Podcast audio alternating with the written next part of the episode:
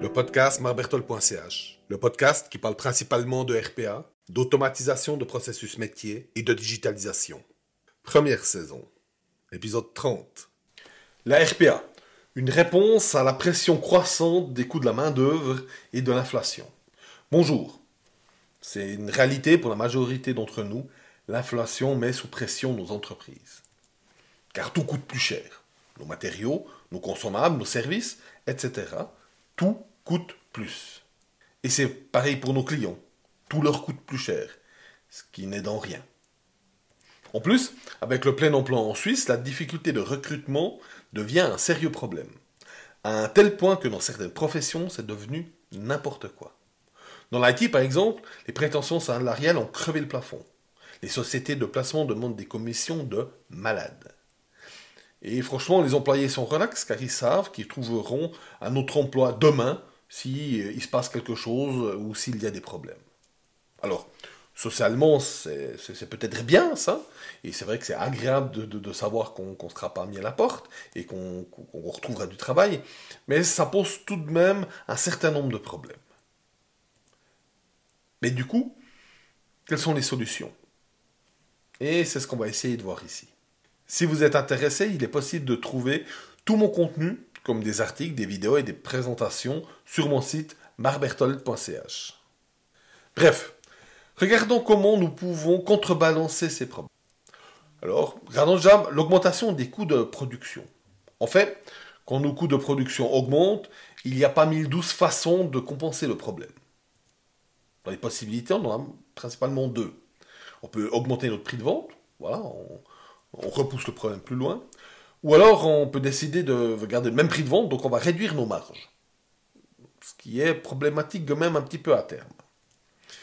Euh, mais en même temps, on se rend vite compte que ce pas des vraies solutions, car ça, finalement, ça ne résout pas le problème du pouvoir d'achat de nos clients. Même si on garde le même prix ou on l'augmente, comme lui, il a moins de moyens, euh, bah, finalement, euh, le fait de garder le même prix n'aide pas vraiment. Hein. En fait, il faudrait diminuer notre prix de vente. Mais bon, vu la situation, ça paraît très difficile. Évidemment, euh, l'idéal serait de diminuer nos frais de production sans pour autant toucher à la qualité de nos produits.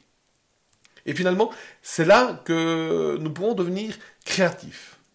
Par exemple, pour diminuer les coûts de la main-d'œuvre, il est possible de faire de l'offshoring ou alors plus intelligemment de faire euh, du nearshoring.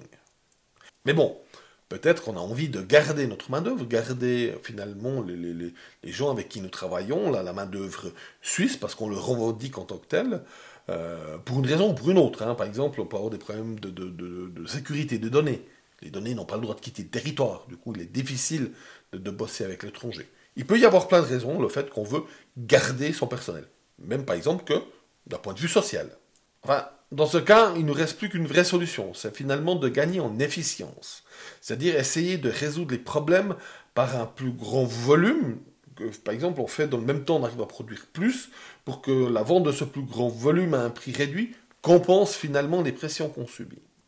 Et là, la solution sera de simplifier et d'éliminer l'inutile de notre entreprise.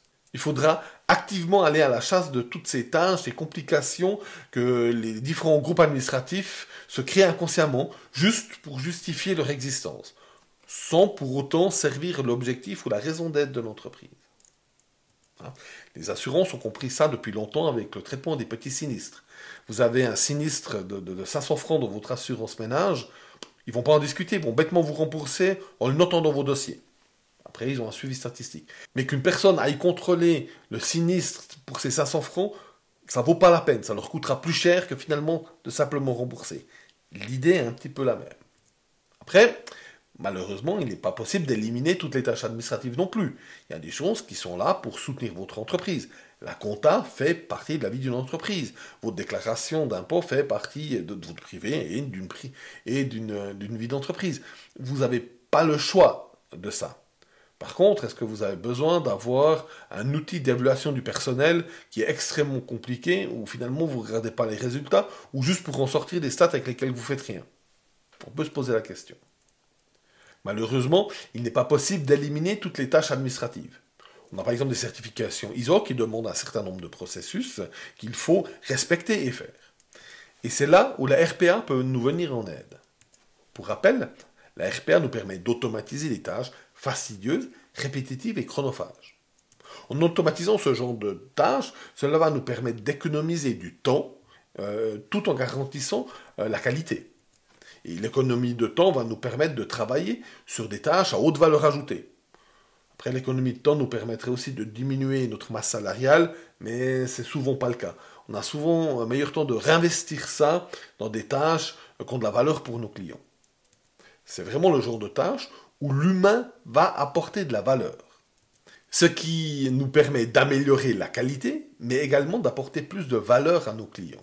Et voire même avec le gain d'efficience, diminuer nos coûts de production voire même avec le gain en efficience de diminuer nos coûts de production. Le principe de la RPA, c'est vraiment que ça va nous permettre de faire plus avec moins, ou disons que ça va nous permettre de faire plus avec les mêmes moyens qu'on a. Bref, nous subissons des pressions, mais nous avons des moyens techniques et organisationnels pour nous y aider à répondre. Bref, nous subissons des pressions, mais nous avons des moyens techniques et organisationnels pour y répondre. Ce qui est vraiment important, c'est qu'on s'attaque au problème. Abonnez-vous au podcast pour ne pas manquer la sortie du prochain épisode.